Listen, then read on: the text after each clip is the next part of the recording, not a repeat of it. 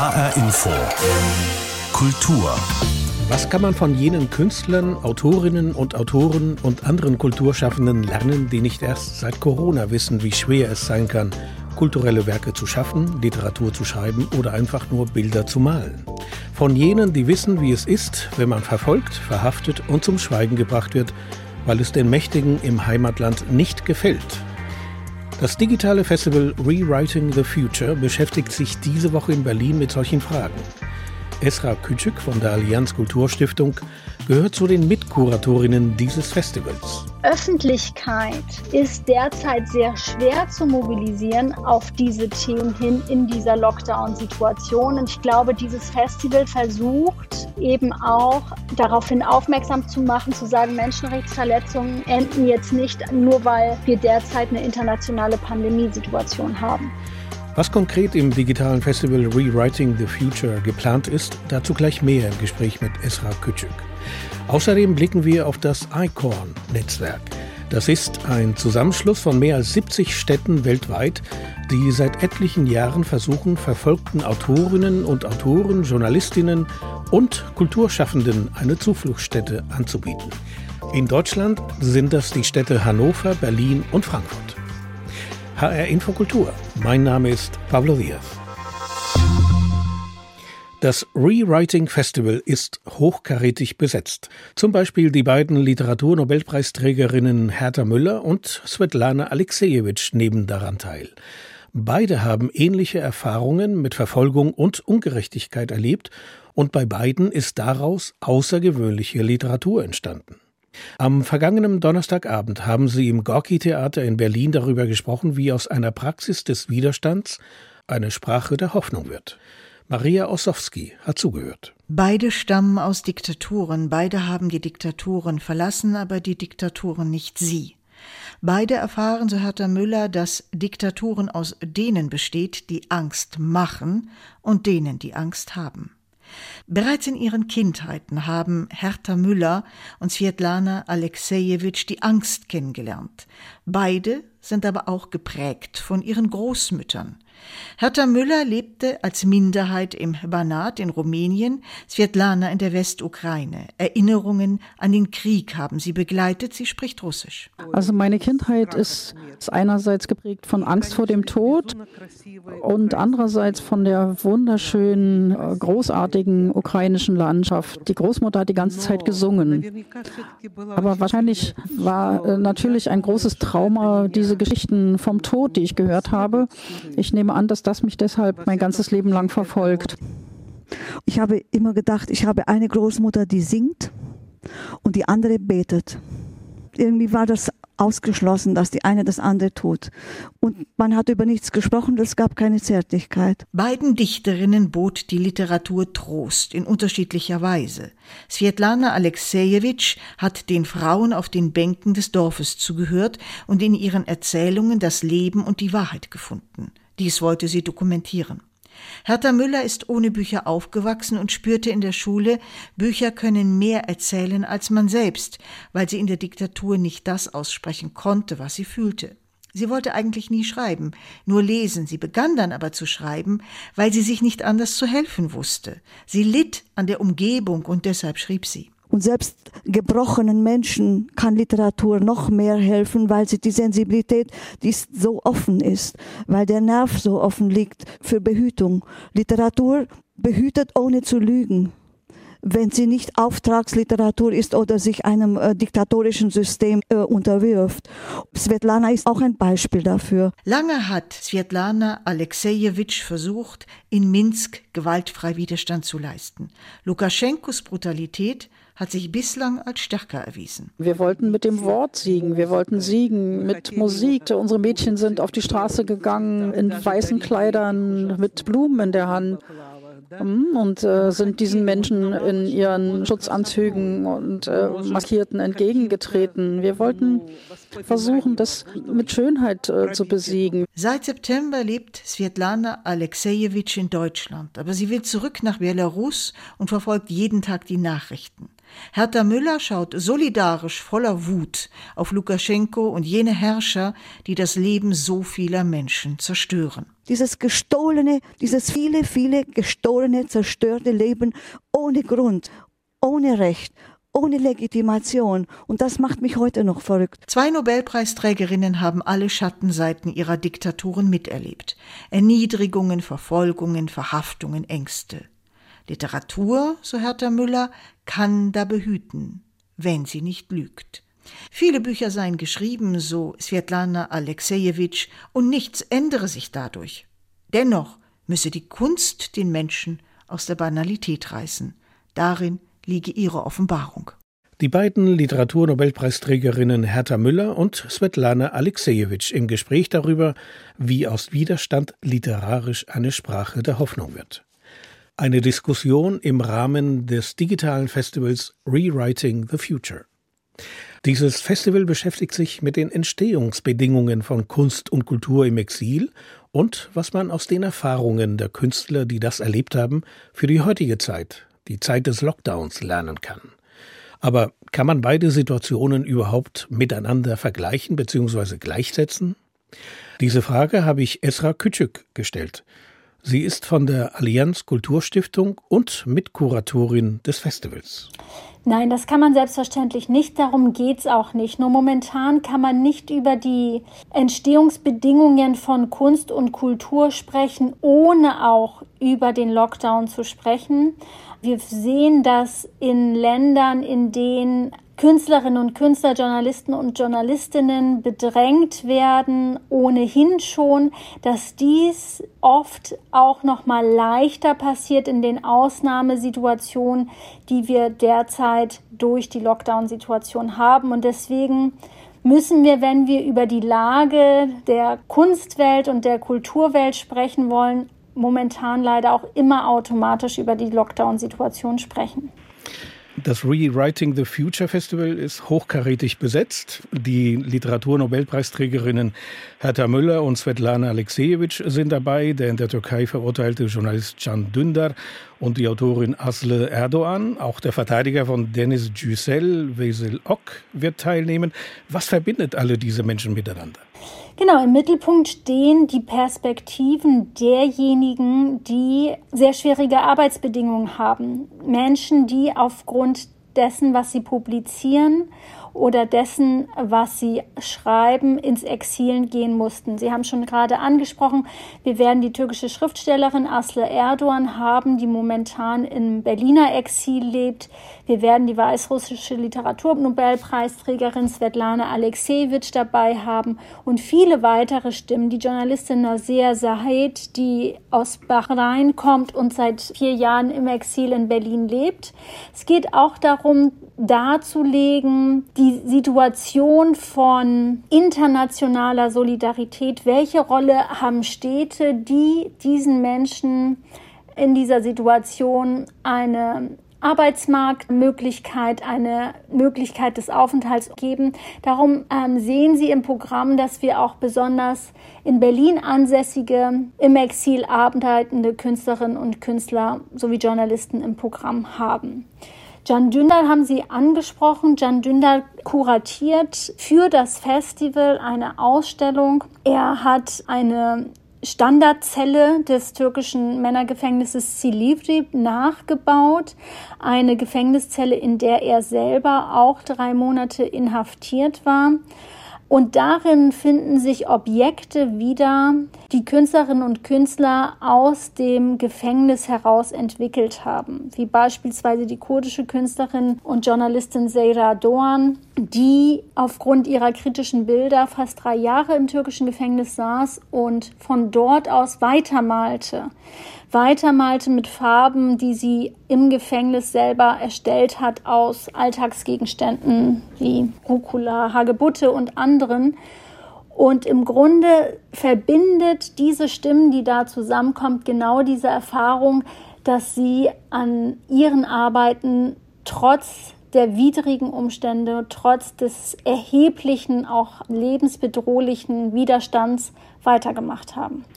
Könnte man sagen, das literarische Schaffen oder das künstlerische Schaffen all dieser Autorinnen und Autoren, dass man diese Arbeiten ohne die erschwerten Bedingungen, unter denen sie geschaffen wurden, nicht erklären kann? Würden Sie so weit gehen? Ich würde sagen, und das ist auch der Titel, das ist mit dem Rewriting the Future gemeint, dass die Arbeiten sich weiterentwickeln durch diese Erfahrung. Wir haben mit Hertha Müller und Svetlana Alexievich zwei Schriftstellerinnen im Programm, die wie keine andere es schaffen, denjenigen, die sonst wenig gehört werden, die vielleicht vergessen werden, eine Stimme zu geben. Und von daher wollen wir, wir, wir rekurrieren ja auf, bei Rewriting the Future auf den Terminus, hier wird Geschichte geschrieben. Wir wollen darüber uns Gedanken machen, wie wird Zukunft eigentlich überschrieben.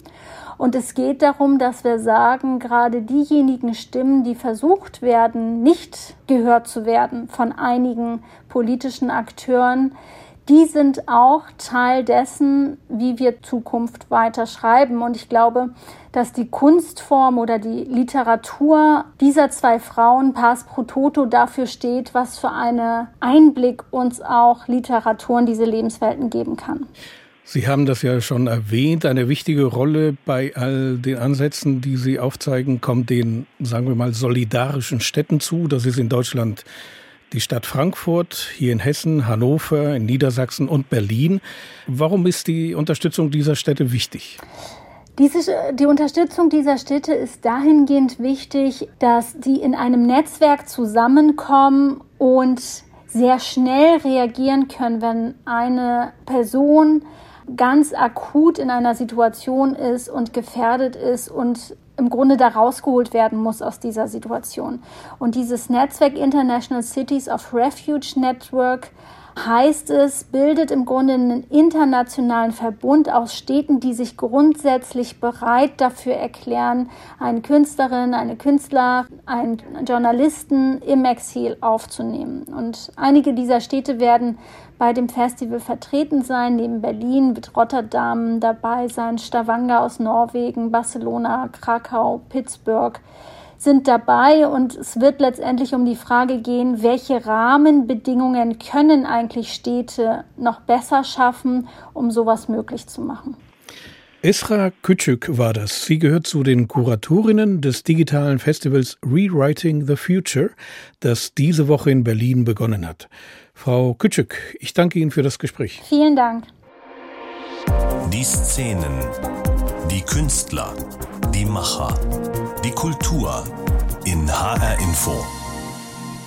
Eine Symbolfigur im Kampf um die Meinungsfreiheit in Europa war in den vergangenen Tagen der spanische Rapper Pablo Hasél. Die Vorwürfe gegen den Rapper sind gravierend. Ihm werden Verherrlichung von Terrorismus, Beleidigung staatlicher Institutionen und des spanischen Königshauses zur Last gelegt. Dafür soll er jetzt neun Monate ins Gefängnis. Die Härte der Strafe provoziert den Zorn vieler junger Spanier, die für Meinungs- und Kunstfreiheit auf den Straßen demonstrieren waren. Oliver Neuroth mit Details. Libertad Pablo Hasél. Mehrere hundert Demonstranten fordern Freiheit für den Rapper und ziehen durch die Straßen von Barcelona und anderen katalanischen Städten. Auch in Valencia und Madrid kommt es zu Protesten, die an einigen Stellen auch in Gewalt umschlagen. Einzelne Teilnehmer werfen Steine und Feuerwerkskörper in Richtung der Polizei. Diese reagiert mit Schaumstoffgeschossen, Müllcontainer und Straßenbarrikaden stehen in Flammen. Seit mehreren Tagen sorgen diese Bilder in Spanien für Diskussionen. Vizeregierungschefin Carmen Calvo verurteilt die Ausschreitungen. Ningún derecho se puede defender ni expresar con violencia. Man kann kein Recht dadurch verteidigen, dass man Gewalt zeigt. Damit ist eine rote Linie überschritten. Wir erleben nicht angekündigte Demonstrationen, Festnahmen, Verletzte, materielle Schäden. Das hat nichts mit Meinungsfreiheit zu tun. Genau sie ist es, die Meinungsfreiheit, die die Anhänger von Pablo Hasél in Spanien in Gefahr sehen. Sie sind der Ansicht, wie der Rapper selbst, dass seine Texte und Tweets durch die Meinungsfreiheit gedeckt sein müssen. Als Polizisten Pablo Hasél aus der Universität Lleida abführen, wo er sich verschanzt hatte, streckt der Rapper noch die geballte Faust in die Luft und ruft in Richtung der Kameras, sie werden unseren Kampf nicht stoppen und totale Amnestie. Was ihn nun im Gefängnis genau erwartet, wisse er selbst nicht, sagte der Musiker kurz zuvor in einem Telefoninterview mit dem ARD-Studio Madrid. Ich bin ja zu neun Monaten Haft verurteilt worden. Dazu kommt eine höhere Geldstrafe. Wenn ich die nicht zahle, und das habe ich nicht vor, wird die in weitere Gefängnismonate umgewandelt. Es ist ein ungerechtes Urteil. Wahrscheinlich werde ich erst einmal zweieinhalb Jahre sitzen.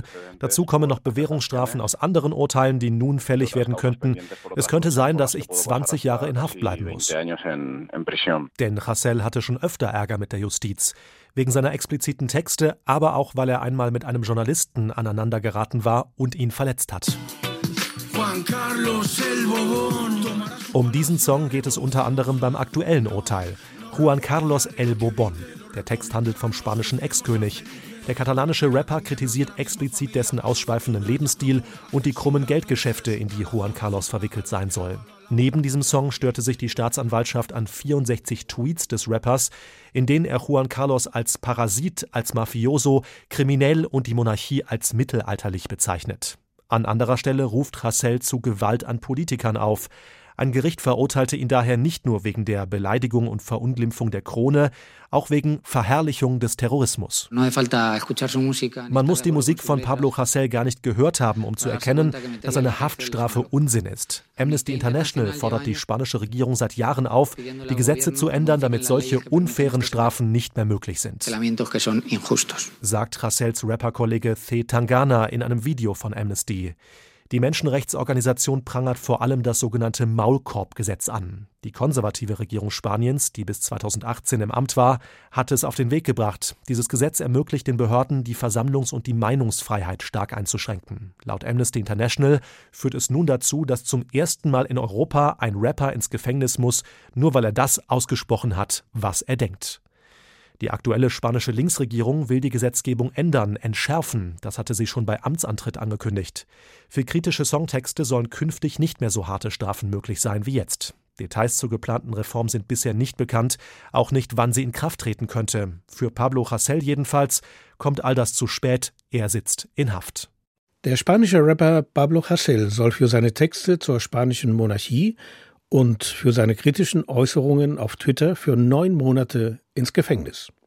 Oliver Neuroth berichtete. Amnesty International in Spanien hat übrigens eine Webaktion gestartet, mit der das spanische Justizministerium aufgefordert wird, eine Reform des Strafgesetzbuches durchzuführen. In Zukunft soll kein Paragraph den künstlerischen Ausdruck oder das künstlerische Schaffen unrechtmäßig kriminalisieren. Durch den Staat kriminalisiert fühlen sich auch die Rapper im Iran. Das Mullah-Regime in Teheran hat die Rapper-Szene von Anfang an mit Argwohn betrachtet und sie verfolgt. Die Konsequenz? Die Musiker treten nur in der sogenannten Untergrundszene auf oder haben das Land verlassen müssen. Karin Sens. Die Rapper-Szene im Iran ist nicht besonders groß, aber es gibt sie seit den 90ern. Erst Mitte der 2000er Jahre bringen die ersten Rapper Alben auf den Markt, führen damals der Teheraner Hitchkas.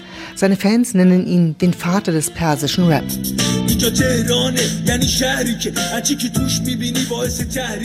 Der iranische Geheimdienst und die Polizei haben diese Musikszene schnell im Auge. Denn die Texte der Rapper handeln unter anderem von Drogen und sind sozialkritisch. Ein Fan schreibt im Netz zu einem Song von Hitchcast, er ist traurig und voller Wut und Angst, so wie unser Leben. Hitchcast rappt über Klassenkampf und Unterdrückung und fordert, wacht auf. Der Staat beginnt Webseiten zu filtern, Produktionsstudios zu schließen und Rapper festzunehmen. Sie würden ungesunde Musik machen, heißt es. Einer von ihnen ist Amir Tatalu. Heute lebt er in Istanbul in der Türkei. Auch Bahram, einer der bekanntesten iranischen Rapper, war schon im Gefängnis. Danach zog er nach Schweden. Hitchkas hat den Iran ebenfalls verlassen nach den Protesten 2009 gegen die Wahl von Mahmoud Ahmadinejad zum Präsidenten. Der 36-jährige Rapper ist in London mit einer iranischen Aktivistin verheiratet. Die Musiker, die im Land geblieben sind, machen Underground-Rap im wahrsten Sinn des Wortes. Ihre Arbeit ist in der Regel illegal. Denn im Iran brauchen sie eine Lizenz und die für sozialkritische Texte zu kriegen, ist ziemlich aussichtslos. Sie können offiziell keine Alben verkaufen oder Konzerte geben. Rapperinnen sind im Iran komplett illegal, denn Frauen dürfen an sich nicht solo singen. Das ist verboten, egal ob sie Rap, Klassik oder traditionelle Musik präsentieren. Aber natürlich gibt es auch Frauen, die rappen, irgendwo in der iranischen Underground-Szene. Karin Sens über die verfolgte iranische Rapper-Szene. Wir haben es vorhin im Gespräch mit der Mitkuratorin des Festivals Rewriting the Future gehört. Verfolgte Künstler und Kulturschaffende brauchen eine Art Infrastruktur der Solidarität. Diese solidarische Infrastruktur wird zum Beispiel durch das Netzwerk ICON gestellt. An diesem Projekt, das es seit 2006 gibt, nehmen zurzeit mehr als 70 Städte auf der ganzen Welt teil. Lange davor war die Stadt Frankfurt bereits einer der ersten Metropolen in Deutschland, die sich als Zufluchtstätte für verfolgte Künstler anbot. Der erste Kulturschaffende, der diese Hilfe in Anspruch nahm, war 1998 der iranische Kritiker Farah Sarkohi. Acht Autorinnen und Autoren hat Frankfurt bisher aufgenommen. Zuletzt war das die Schriftstellerin Asle Erdogan. Ich habe vor der Sendung mit Franziska Fandrich gesprochen. Sie ist Referentin im Kulturdezernat der Stadt Frankfurt und ich habe sie gefragt, wer entscheidet eigentlich, welche Autorin oder welcher Autor von der Stadt Frankfurt aufgenommen wird? Also die Stadt Frankfurt ist ja der offizielle Partner von ICON und wird dabei von der Buchmesse Frankfurt unterstützt und von Litprom e.V. Und dementsprechend ähm, beteiligen sich alle drei Partner und entscheiden das zusammen mit Starwanger, wo die Hauptzentrale von ICON sitzt, wer nach Frankfurt kommt. Und wie sieht dann die Unterstützung der Stadt Frankfurt selbst aus, also beziehungsweise konkret? Was bekommen die verfolgten Autorinnen und Autoren? Also statt der Zuflucht zu sein bedeutet, dass eine Schriftstellerin oder ein Schriftsteller für mindestens ein Jahr aufgenommen wird äh, bei uns in Frankfurt, eine Wohnung zur Verfügung gestellt bekommt und ein Stipendium. Enthalten ist ebenfalls ein Rhein-Main-Verkehrsverbund-Ticket und die Person wird natürlich auch krankenversichert. Litprom spielt da eine ganz besondere Rolle. Die haben in den vergangenen Jahren großartige Arbeit geleistet, da sie mit sehr viel teils ehrenamtlichem Engagement die Sache unterstützen und wo immer es nötig war, die Stipendiaten betreuen. Litprom muss man dazu sagen, wer das nicht kennt, das ist ein Verein. Das ist keine Einrichtung der Stadt selbst. Genau, das ist ein Verein, der von der Buchmesse ganz stark unterstützt wird. Und wie lange bleiben in der Regel die geflüchteten Autorinnen und Autoren in der Stadt? Also angesetzt ist es immer erstmal für ein Jahr, aber in der Vergangenheit war es eigentlich immer so, dass man das auf zwei Jahre dann nochmal ausgeweitet hat.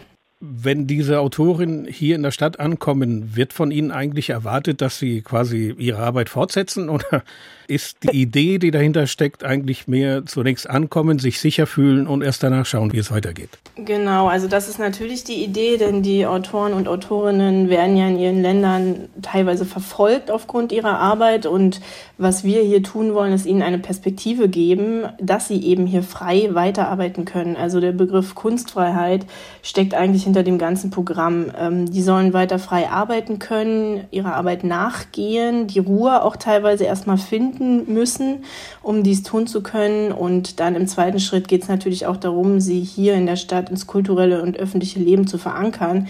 Denn ähm, das sind ja Menschen, die eine Stimme haben, die was sagen wollen und was ähm, zu sagen haben und auch aufklären und berichten. Und das ist ganz wichtig. Und wie passiert das? Also wie versuchen Sie, diese Person in die Stadt zu integrieren, um das Wort mal zu benutzen? Also in Zusammenarbeit mit Litprom, die vermitteln an Verlage und Übersetzer und Übersetzerinnen ähm, wird erstmal das geschriebene Wort sozusagen vermittelt und publiziert und mit der Frankfurter Buchmesse und auch mit Litprom zusammen, die ja den Weltempfängersalon haben etc., gibt es verschiedene Möglichkeiten. Auf der Buchmesse zum Beispiel gab es eine sehr schöne Veranstaltung mal mit Asli Erdogan und Ali Duhani und Ina Hartwig zusammen, die Kulturdezernentin in Frankfurt ist zur Wortfreiheit, also zur Pressefreiheit, zur Redefreiheit. Also man bietet Auftrittsmöglichkeiten, macht Veranstaltungen, publiziert und versucht einen Verlag zu finden. Sagt Franziska Fandrich, Referentin im Kulturdezernat der Stadt Frankfurt. Wir sprachen über Frankfurt als Stadt der Zuflucht für verfolgte Autorinnen und Autoren.